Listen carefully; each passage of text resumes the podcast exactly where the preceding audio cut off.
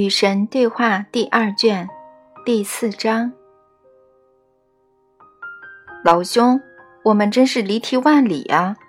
我们开始讨论的是时间，最终却谈起了有组织的宗教。是啊，与神对话就是这样子的，很难给交谈的内容套上条条框框。我来看看能否总结出你在第三章中谈到的要点。此时之外别无时间，此刻之外别无时刻。时间并非连续体，它是一种相对性的元素，以上下的模式存在。各种时刻和事件彼此交叠，在相同的时间出现或者发生。我们不断地在各种时间范畴中穿梭，这种情况通常是在梦里发生。似曾相识是我们意识到这种经验的方法。没有我们不曾存在的时间，亦将永远不会有这样的时间。灵魂的年龄和觉悟的层次有关，和时间无关。坏事是不存在的，我们是完美的。现在的我们就是完美的，错是精神基于相对经验而构造出来的概念。我们在生活中制定各种规则，并不停地根据我们当前的实在来改变它们，这是完全没问题的。如果我们想要成为持续进化的生灵，就应该这么做，必须这么做。希特勒上了天堂。所有事情的发生都是神的意愿。所有事情，不但包括台风、龙卷风和地震，也包括希特勒。理解的秘密是认识所有事件背后的意图。死后并没有惩罚，所有后果只存在于相对的经验之中，并不存在于绝对领域。各种神学是人类的疯狂尝试。人类想借此来解释某个并不存在的疯狂之神。假若人类的各种神学是合理的，则我们只好认为神是极其荒诞的。怎么样，总结的不错吧？很出色。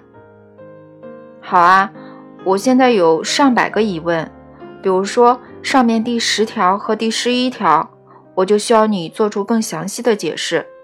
希特勒为什么上了天堂呢？我知道你刚才试图向我讲解这个道理，但我还是不太明白，所有事件背后的意图是什么呢？这个宏大的意图和希特勒等暴君有什么关系呢？我们先来谈谈意图吧。所有事件、所有经验的意图在于创造机会，事件和经验便是机会，仅此而已。把它们等同于诸如魔鬼的所为、神的惩罚、天堂的回报之类的东西，是谬误的看法。它们仅是事件和经验，也就是发生的事情而已。正是我们对这些事件和经验而进行的思考、采取的行动和做出的反应，赋予了它们意义。事件和经验都是被拉向你的机会，是你通过意识单独。或集体的创造出来的机会，意识创造经验。你想要提升你的意识，你将这些机会拉到身边，以便利用它们来创造和经验你的身份。和你现在展现的身份相比，你的身份是具有更高意识的存在体。我的意愿是你应该认识和经验你的身份。所以，我允许你将各种你选择的事件或经验拉到你身边，以便做到那一点。其他玩家也时不时地参与到你这个宇宙游戏中来，他们或是相遇路人、点头之交、临时同事、多年知己，或是内亲外妾、心爱恋人、人生伴侣。这些灵魂是由你拉到你身边的。你也被他们拉到他们身边，这是一种相互创造的经验，表达着双方的选择和欲望。没有人是凑巧来到你身边的，巧合这回事是不存在的。没有碰巧发生的事情，生活并非偶然的产品，和人们相同，各种事件也是由你根据自己的意图而拉到你身边的。宏观的星球经验和发展是集体意识的结果，他们是作为整个集体的选择和欲望的结果而被你们的集体拉过来的。你说的“你们的集体”是什么意思呢？集体意识是某种尚未得到广泛理解的东西，然而它极其强大。如果你们不加注意，它通常能够战胜个体意识。因此，如果你们希望这个星球上的宏观生活经验是和谐的，那么你们无论去到什么地方，无论要做什么事情，都必须致力于创造集体意识。假如你所属集体的意识并不反映你自己的意识，而你在当前尚无力有效地改变该集体意识，那么离开该集体是明智的做法。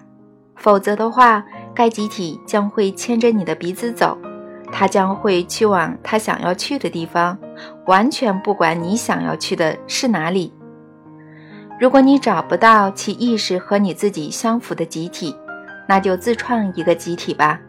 其他拥有相似意识的人将会被你吸引而来。你们的星球若要发生永久的、显著的改变，则个体和小型集体。必须影响较大的集体，而且最终必须影响最大的集体，也就是全人类。你们的世界及其所处的境况，是生活在世界上所有人的意识的反应。你们看看身边就知道了。还有大量的工作尚未完成。当然，如果你们对这个世界的现状感到满意，那又当别论。令人吃惊的是，世界上绝大多数人对此感到满意，所以这个世界并没有改变。绝大多数人对这个求异不求同、以冲突和战争解决争议的世界感到满意。绝大多数人对这个适者生存、强权即真理、尔虞我诈、胜者为王的世界感到满意。即使这样的系统制造出大量的失败者，你们也视若无睹。只要你们并不算作失败者，绝大多数人感到满意。尽管在这种思想的影响之下，许多人由于被判定为有错而遭到杀害，由于成为失败者而风餐露宿，由于不够强大而备受压迫和剥削。绝大多数人认为，凡是异于他们的。就是错的，他们尤其不能忍受宗教的差异，以及许多社会的、经济的或者文化的差异。上层阶级用洋洋自得的宣言来为他们对下层阶级的剥削辩护。他们宣称，那些受害者的处境比起受到他们剥削之前已经大有改善。通过这种方式，上层阶级忽略了这个道理。如果他们确实是公平的，那么应该一视同仁地对待所有人，而并非仅仅让下层阶级的糟糕处境有稍微的改善，同时恬不知耻地从这种顾问事宜中谋取私利。绝大多数人认为，诸如竞争、杀戮和赢家通吃之类的行为能够使他们的社会更加美好。假如有人提出不同的思想，他们就会哈哈大笑。绝大多数人甚至认为，除此以外，别无其他的生活方式。采取这种行为是人类的本性，以其他方式行事会杀灭驱动人类取得成功的内在之魂。没有人问这个问题：取得哪种成功呢？这套哲学对那些真正到达光明境界之人来说是不可思议的，然而却遭到你们星球上绝大多数人的信奉。所以，绝大多数人并不关心苦难中的普罗大众、受压迫的少数民族、下层阶级的愤怒，或者任何人，除非是他们自身和他们的亲近的生存需求。绝大多数人并不明白，他们正在破坏他们的星球，这个赋予他们生命的星球。因为他们的行动只是为了提高他们的生活质量。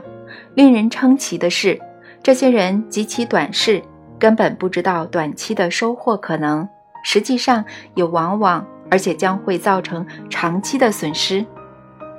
绝大多数人觉得诸如集体利益至上、世界大同、神与万物合一而非分离之类的集体意识是危险的。凡是能使万物合一的。你们便害怕，凡是能使万物分离的，你们的星球便尊崇。这两者共同导致了分裂、冲突与纠纷。然而，你们似乎缺乏那种从自身的经验吸取教训的能力，所以你们继续你们的行为，得到相同的结果。正是由于你们无法感同身受地经验别人的苦难，这种苦难才会延续。分离念生差异和虚假的等级区别，合一促成同情和真正的众生平等。过去三千年来，有些事情在你们的星球上反复的发生。我早已说过，他们是你们的集体，你们星球上的整个集体的集体意识的反应。这种意识的层次，充其量只能算是原始的。嗯。是的，但我们好像又偏离了原来的问题。没有啊，你问的是希特勒。希特勒事件是作为集体意识的后果而出现的。许多人会说，希特勒通过阴谋诡计与如簧巧舌操控某个集团，具体而言就是他的同胞。但这种观点很容易将所有罪过归咎于希特勒。这正是大多数人想要的结果。但假如没有数百万人的合作、支持和自愿屈服，希特勒什么事情也做不了。那个自称为日耳曼人的次级集体必须为大屠杀承担巨大的责任，那个叫做人类的更大集体也必须承担某些责任。别的姑且不说，就凭下面这一点。他对发生在德国的惨剧无动于衷，导致那种惨剧越演越烈，直到连最冷血的孤立主义者也无法坐视不管。你知道吗？正是集体意识为纳粹运动的成长提供了肥沃的土壤。希特勒生逢其时，但这个时机并不是他创造的。重要的是吸取这里蕴含的教训。不断倡导分离和等级区别的集体意识，造成同情大量的丧失，而跟随同情的丧失而来的，则必定是良知的丧失。根植于民族主义的集体意识，使你们忽略别人的困境，却又要求别人为你们的困境负责，从而理直气壮地进行报复、修理和战争。奥斯维辛。是纳粹解决试图修理犹太人问题的方法。希特勒事件的可怕之处，并不在于希特勒向人类犯下了滔天大罪，而在于人类居然允许他那么做。其惊人之处，不仅在于有个希特勒为非作歹，而且也在于其他那么多人坐视不管。其可耻之处，不仅在于希特勒杀害了数百万犹太人。而且也在于，直到有数百万犹太人惨遭杀戮之后，希特勒才被迫住手。希特勒事件的意图是借其自身来凸显人道。人类历史上曾经出现许多出色的导师，他们提供了非凡的机会，也让你们能够忆起你们的真实身份。这些导师曾向你们展现人性最高尚的一面。和最低劣的一面，他们提供了栩栩如生的激动人心的榜样，表明做人到底意味着什么，表明人能够既有经验去往哪里，也表明根据你们的意识，你们能够而且将会去哪里。记住这个道理：意识就是一切，并创造出你的经验。集体意识是很强大的。能够制造出难以言喻的美丽或丑陋，而选择权永远在你手上。如果你们对你们的集体意识并不满意，那就想办法改变它。改变他人意识的最佳方法是以身作则，树立榜样。假如你们做出榜样还不够，那就成立你们自己的集体，由你们来当你们希望别人惊艳的集体意识的源头。只要你们做得到，他们就将会惊艳得到。它由你们而始，万物由你们而始，万事由你们而始。你们想要世界改变吗？改变你们自己的世界中的事情吧。希特勒送给你们一个良机。让你们可以做到这一点，就其蕴含的意义和向你们揭露的关于人性的真相而言，希特勒事件如同基督事件，是深奥复杂的。然而，只要你们对这些宏大意识的记忆仍活着，他们无论是希特勒还是佛陀、成吉思汗还是奎师那、匈奴皇帝阿提拉还是耶稣基督，便会活着。所以，犹太人建造了许多大屠杀纪念碑，要求你们永志勿忘，因为你们所有人都有点像希特勒，只是程度轻重有所不同。杀人便是杀人，不管是在奥斯维辛还是在商西河。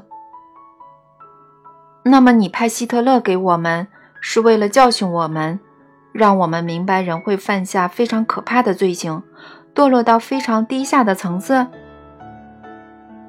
希特勒不是我派给你们的，希特勒是你们创造出来的，他来自你们的集体意识。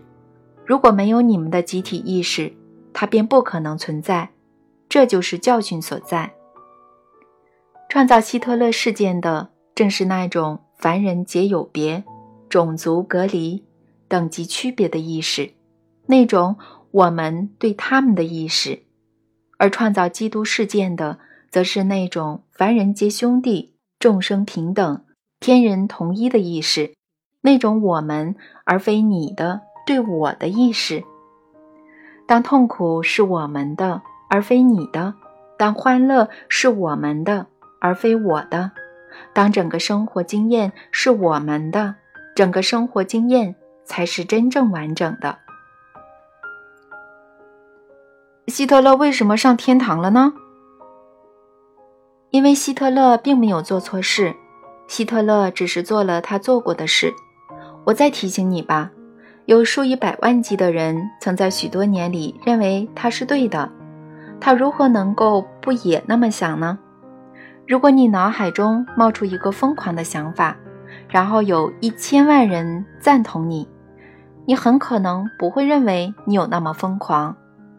世界最终裁定希特勒是错的，也就是说，这个世界的人们根据希特勒事件，对他们的身份和他们想选择的身份做出了新的决定。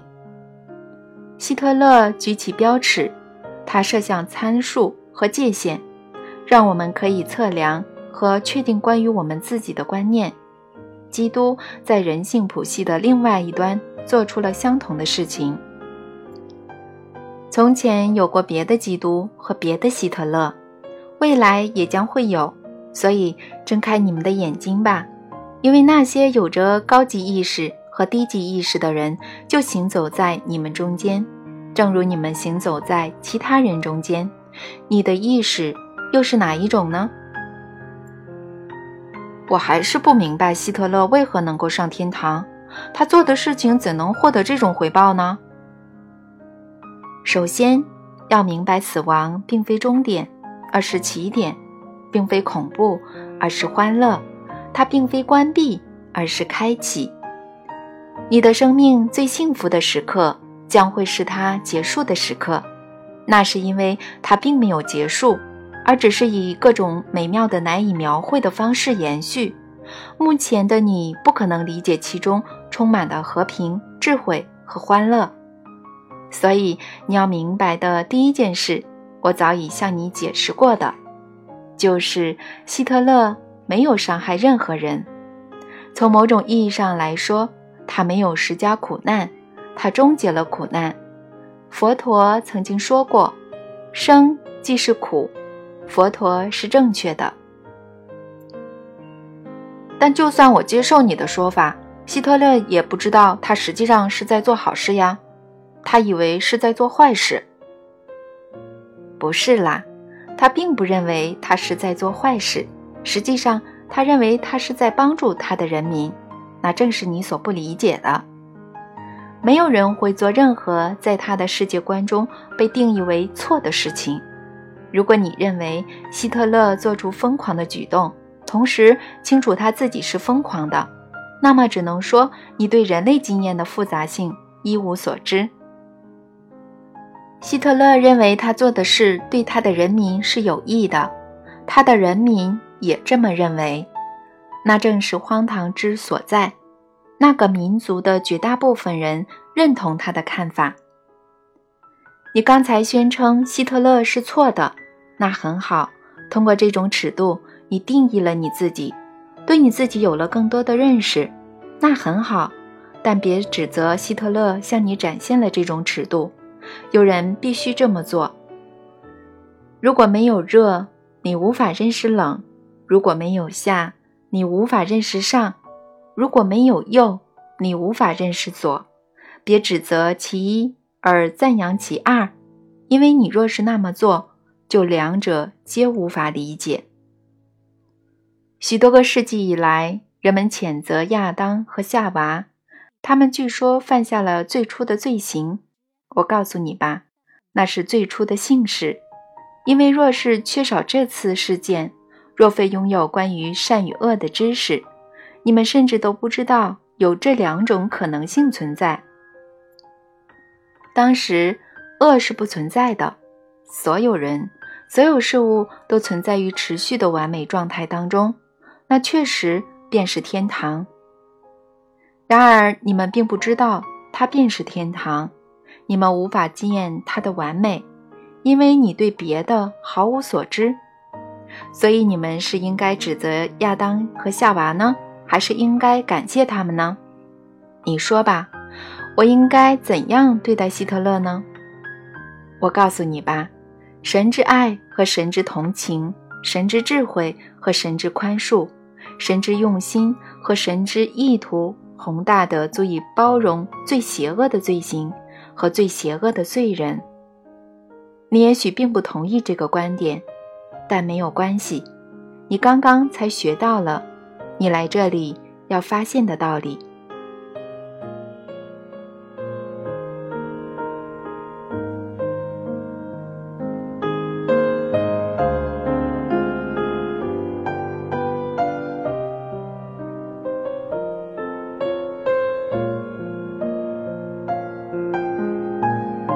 节目，下载荔枝 FM 收听。